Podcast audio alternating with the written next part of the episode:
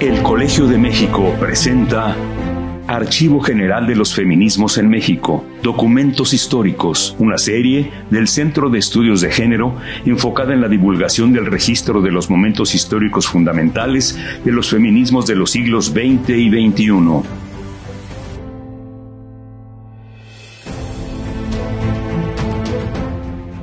Hola, yo soy Gabriela Cano, soy profesora e investigadora del Centro de Estudios de Género y coordinadora de esta serie.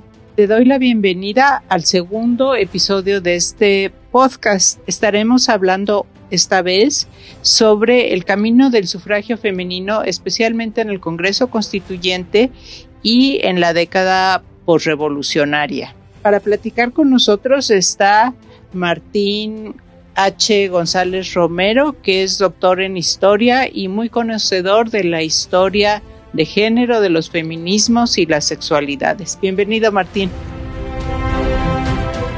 Es hora de abrir el archivo.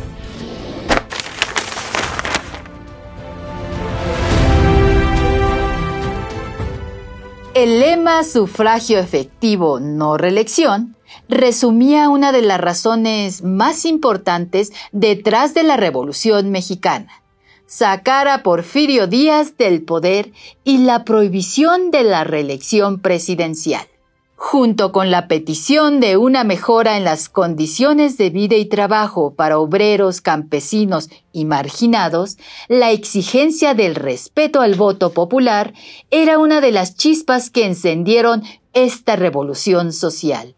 Pero, ¿al voto de quién se referían? ¿El sufragio femenino entraba en esta consigna? ¿Cuándo se comenzó a tocar este tema en México? Hermila Galindo, partidaria y representante de las aspiraciones revolucionarias, cuya carrera política mencionamos en el episodio anterior de este podcast, planteó la idea en la primera publicación de su revista Mujer Moderna en septiembre de 1915. Si la mujer es compañera del hombre y su igual, no hay motivo plausible para que lo abandonemos a la hora de decidir la suerte definitiva o temporal de la patria. ¿Con qué derecho nos quejaremos de los resultados mañana si hoy no hacemos nada de nuestra parte? El derecho de las mujeres a votar y ser votadas se estableció en México en 1953 en una fecha tardía en comparación con otros países de la región.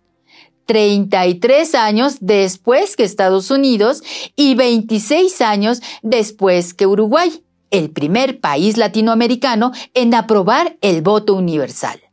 Sin embargo, al finalizar la Revolución mexicana, el sufragio femenino formó parte de las discusiones del Congreso Constituyente que redactó la Constitución de 1917.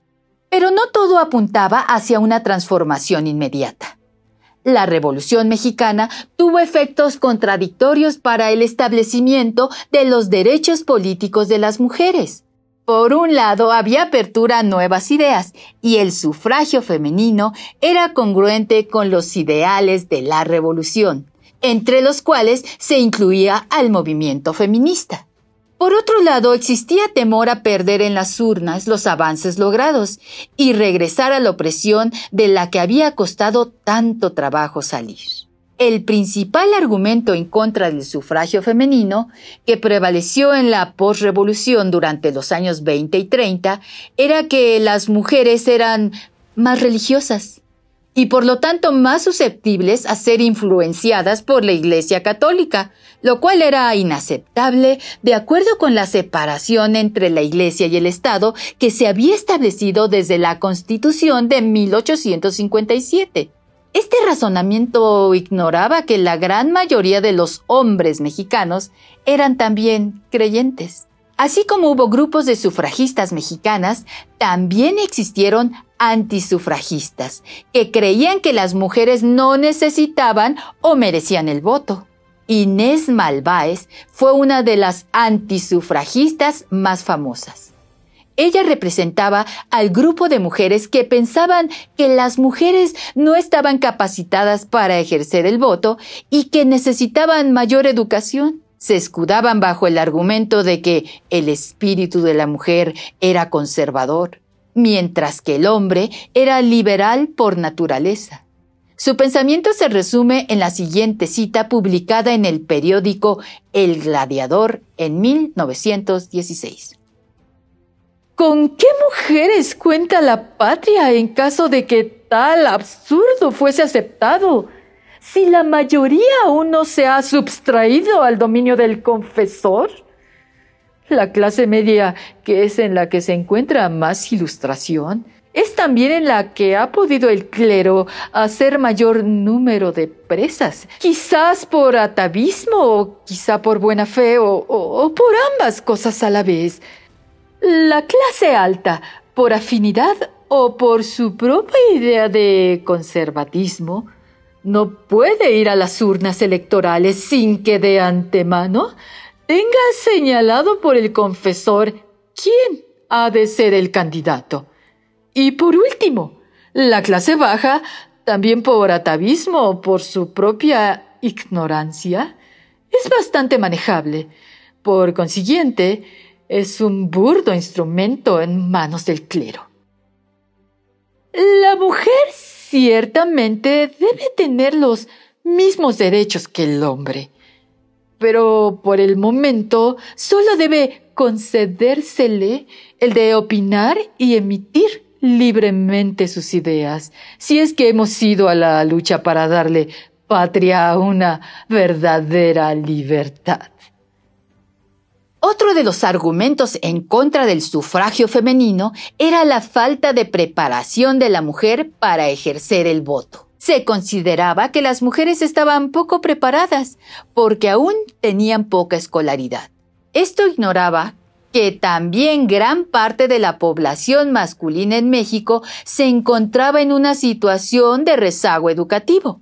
Pero para los líderes revolucionarios, el sufragio universal masculino era una conquista de quienes hicieron la revolución, a pesar de que en la lucha también participaron mujeres. Además, según la teoría liberal que suscribían los líderes que escribieron la Constitución, el voto de los varones representaba a los de sus hijas, madres y esposas. Esta idea era congruente con la noción de la separación entre las esferas públicas y privadas que el liberalismo respetaba, pero que terminaba afectando las libertades de las mujeres. Como mencionamos en el episodio anterior, en 1916 se llevaron a cabo dos congresos feministas en Yucatán, organizados por el político Salvador Alvarado y concurridos por maestras yucatecas y feministas revolucionarias. Para ellas el feminismo consistía en reclamar una educación secular para las mujeres y capacitación para obtener trabajos remunerados. Sin embargo, el voto femenino fue un tema que cobró importancia durante el segundo Congreso. En su ponencia, Hermila Galindo defendió el derecho al voto para las mujeres. Aunque el tema fue mencionado y debatido durante los congresos feministas, las asistentes y ponentes solamente defendían el voto femenino municipal y restringido a las mujeres que supieran leer y escribir. Suponían que las elecciones en el municipio serían más fácilmente comprendidas por las mujeres y serían una especie de adiestramiento en asuntos electorales, de manera que a la larga la población femenina pudiera participar en comicios estatales y federales. Las propuestas del voto femenino sin restricciones fueron la excepción en la época. Incluso Hermila Galindo se inclinó hacia la propuesta de permitir el derecho al voto de las mujeres de manera restringida. Es absurdo pretender que por el hecho de que en el país haya muchas mujeres ignorantes, incapacitadas para el sufragio, se les niegue a las capaces la libertad política para la mujer en lo que respecta al voto tiene una importancia capital, puesto que por este medio se levantará el nivel moral de ella, convertida en ciudadana, haciéndola adquirir plena conciencia de su dignidad y se conseguirá también que los privilegios se conquisten por los propios méritos, tal como debe suceder en una república netamente democrática, y no se obtengan por herencia, contribuyendo de manera poderosa a la transformación de la sociedad del porvenir. El debate acerca del voto femenino se trasladó desde Yucatán hasta Querétaro, donde se reunieron los diputados convocados por Venustiano Carranza para redactar y promulgar la Constitución de 1917. El Congreso Constituyente recibió tres solicitudes para considerar el sufragio femenino, dos a favor y una en contra. A favor se pronunciaron Hermila Galindo y un hombre llamado Silvestre González Torres, del que solo conocemos su nombre. En contra se pronunció Inés Malváez, quien además de antisufragista era revolucionaria maderista. Ella defendía los mismos argumentos y preocupaciones que el resto de los líderes revolucionarios. Durante el Congreso Constituyente se discutió y se descartó el sufragio femenino. Esto sucedió en la Comisión de Puntos Constitucionales. Las actas del constituyente registran esa discusión. El hecho de que algunas mujeres excepcionales tengan las condiciones necesarias para ejercer satisfactoriamente los derechos políticos no funda la conclusión de que éstos deban concederse a las mujeres como clase. La dificultad de hacer la elección autoriza la negativa. La diferencia de los sexos determina la diferencia en la aplicación de las actividades. En el estado en que se encuentra nuestra sociedad, la actividad de la mujer no ha salido del círculo del hogar doméstico, ni sus intereses se han desvinculado de los miembros masculinos de la familia. No ha llegado a romperse entre nosotros la unidad de la familia, como llega a suceder con el avance de la civilización. Las mujeres no sienten, pues, la necesidad de participar en los asuntos públicos, como lo demuestra la falta en todo movimiento colectivo en ese sentido.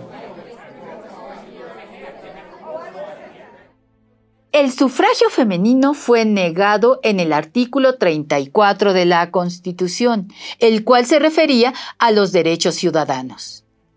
Este fue redactado con un género gramatical masculino dado que en otras partes de la Constitución utilizaban el masculino genérico para referirse tanto a hombres como a mujeres, el diputado Félix F. Pallavicini, quien no apoyaba el sufragio femenino, cuestionó si la redacción del artículo no daba lugar a interpretar el derecho de las mujeres al voto. Las actas del Congreso Constituyente dan constancia de las risas de la concurrencia que en su mayoría consideraba que el sufragio femenino era algo ridículo. Entonces fue asentado que el artículo no contemplaba derechos políticos para las mujeres y el artículo 34 no se modificó. Haciendo caso omiso de ese detalle e interpretando de forma inclusiva el artículo 34 de la recién promulgada Constitución de 1917, Hermila Galindo contendió como candidata a diputada por el quinto distrito electoral de la Ciudad de México en las elecciones de ese año. El siguiente es un extracto de un mitin de campaña. Pueblo, un grupo compuesto de mujeres y hombres me ofreció mi candidatura para ocupar una curula en el próximo Congreso de la Unión y la he aceptado sin temor a la derrota en los comicios, porque tengo fe en vosotros. Solicito por tanto el voto de todos mis conciudadanos hombres y mujeres, para ir al seno de la representación nacional a trabajar por los intereses generales del pueblo y por los intereses especiales de la mujer mexicana. Sin embargo, no resultó electa, pero no se retiró sin hacer declaraciones al respecto.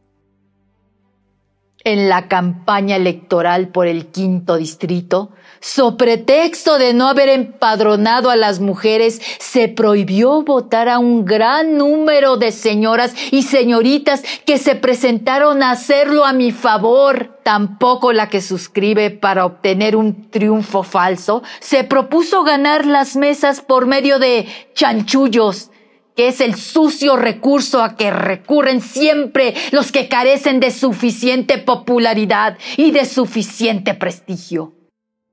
Debido a este acto, recibió tanto burlas como elogios. Una de las personas que se pronunció a favor fue el militar revolucionario José Domingo Ramírez Garrido.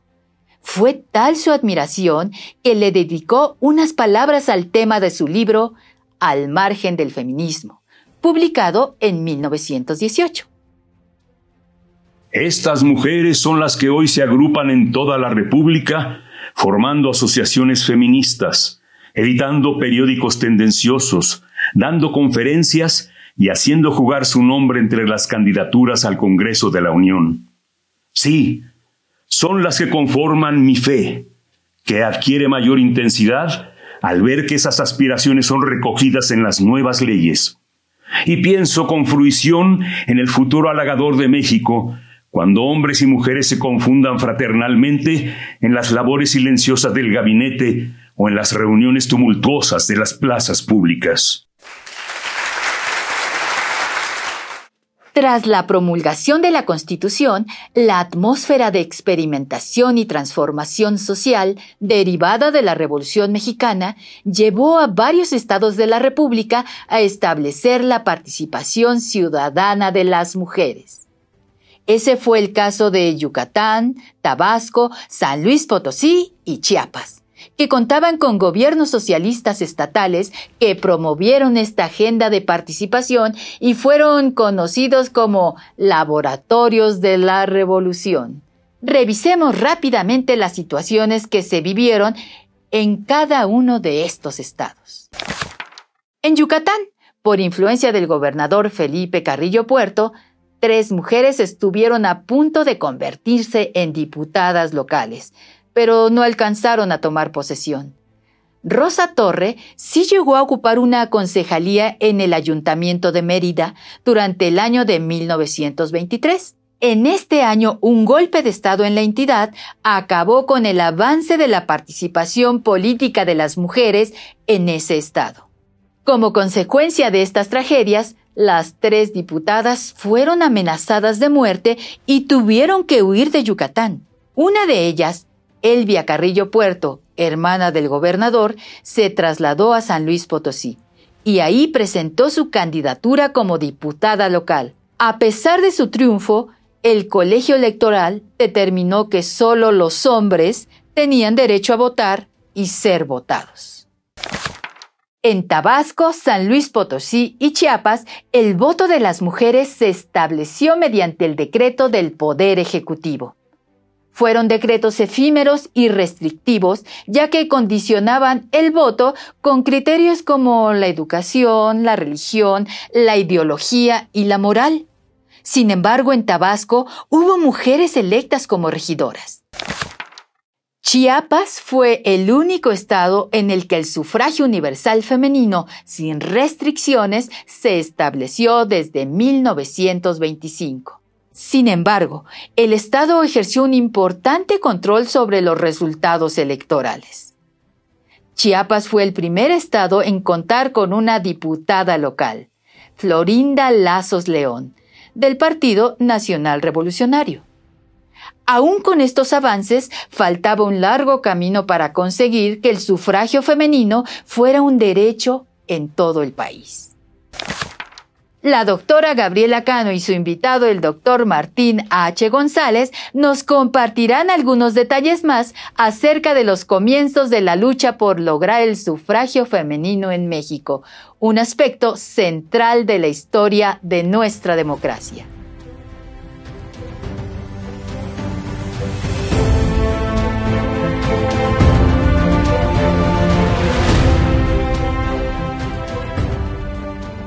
Martín, como que el sufragio femenino se empezó a discutir en México temprano en el contexto mundial. ¿Cómo lo ves? Sí, así lo creo. De hecho, me parece que es incluso un lugar común hablar que de México como un sitio en el que el sufragio femenino llegó muy tarde, pero creo que es importante hacer este ejercicio de recordar las discusiones más tempranas sobre el sufragio universal, incluyendo el sufragio de las mujeres en México, que en efecto sucedió de manera muy temprana con la Revolución Mexicana y creo que es de reconocer la importancia que tuvo este debate en su momento, aunque el movimiento sufragista a nivel mundial, digamos, ya era noticia, en ese momento me parece que también había pues otras democracias consideradas avanzadas con sistemas de sufragio pues que eran sufragios censitarios, ¿no? Que dividían eh, quiénes podían tener el voto,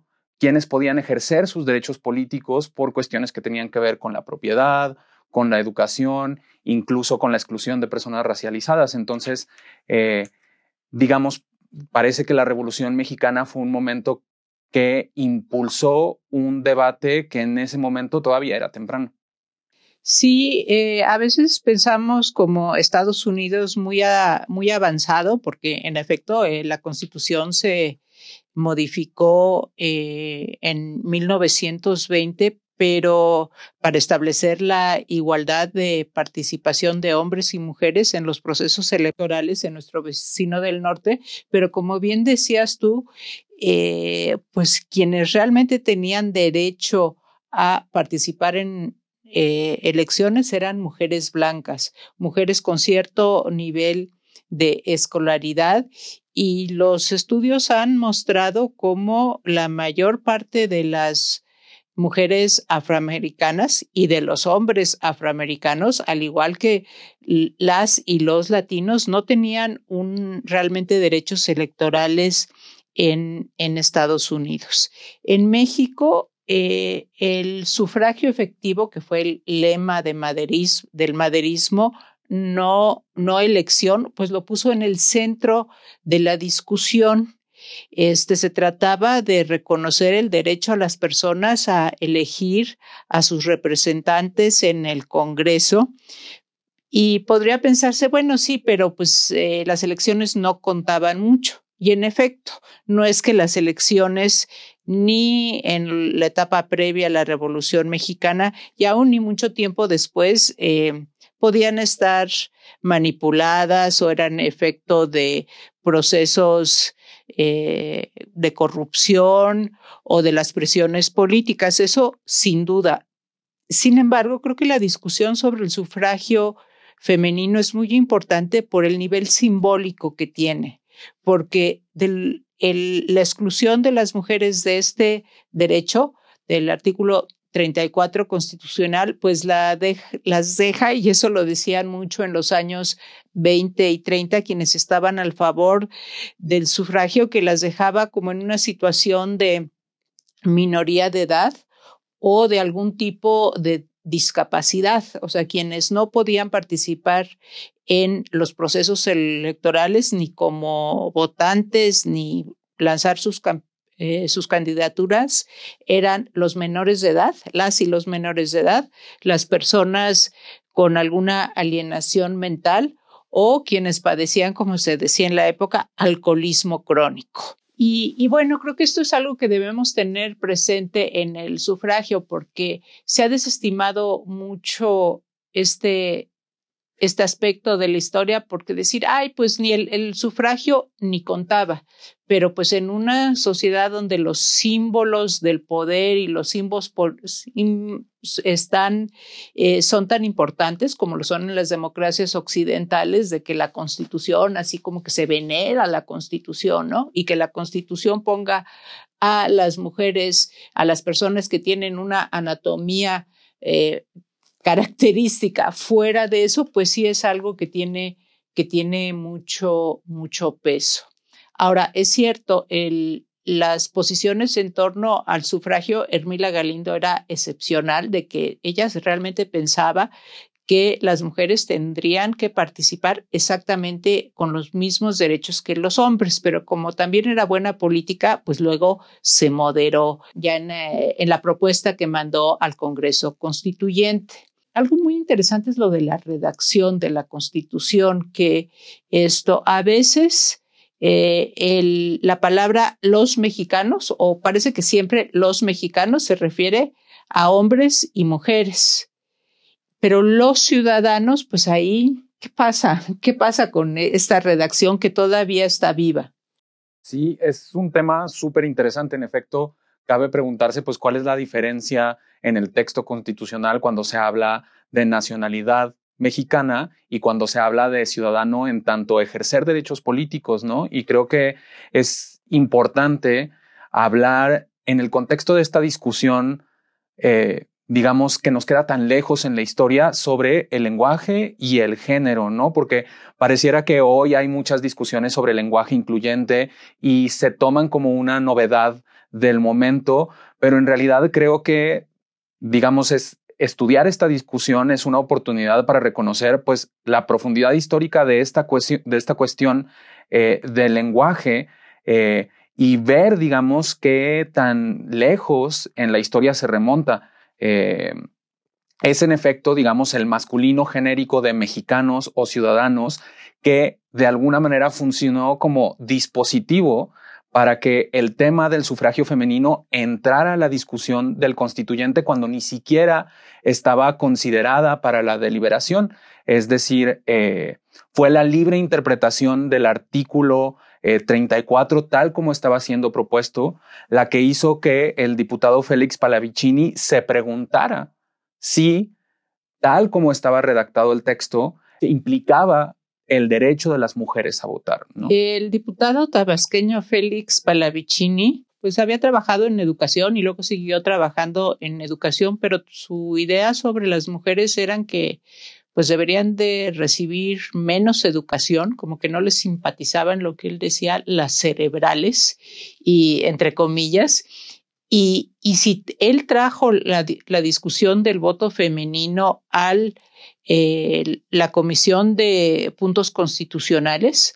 Y por eso sabemos esto, porque la discusión de puntos, la, comisión de puntos constitucionales, pues se transcribió, hubo ahí taquígrafas, a lo mejor la misma Hermila Galindo estaba ahí tomando nota y otras trabajadoras que estaban escribiendo. Por eso es que conocemos de, de esa discusión, porque él dijo, no vaya a ser no vaya a ser la de malas que alguna feminista se le ocurra aprovechar esa, esa redacción eh, en masculino universal y diga que las mujeres también tienen derechos ciudadanos. Y bueno, pues sí, hubo a quien se le ocurrió y que fue Hermila Galindo, que justo en su, en el discurso que escuchamos hace rato, que es un discurso de su campaña, es una imagen muy, muy poderosa porque es justo después de la Constitución en la Ciudad de México, Hermila Galindo lanza su campaña, yo me lo imagino subida en un banquito hablándole a sus seguidores y esto, y cuando dice con ciudadanos, dice hombres y mujeres, o sea, como que pone una coma en su mente y dice hombres y mujeres. Esto, pero solo pudieron votar en, en esas elecciones los hombres. ¿Qué hubiera pasado si también hubieran votado las mujeres? ¿Tú qué sí te imaginas, Martín? Pues es una pregunta súper interesante y nos devuelve a pensar sobre el lugar común de los líderes revolucionarios, sobre la posibilidad de que el voto femenino trajera la influencia clerical a las urnas. En el caso de Hermila Galindo, ella estaba pensando justo lo contrario, ¿no? Es interesante que lo que ella plantea eh, después de su derrota es la medida en la que el sufragio femenino le hubiera ayudado a ella a ganar.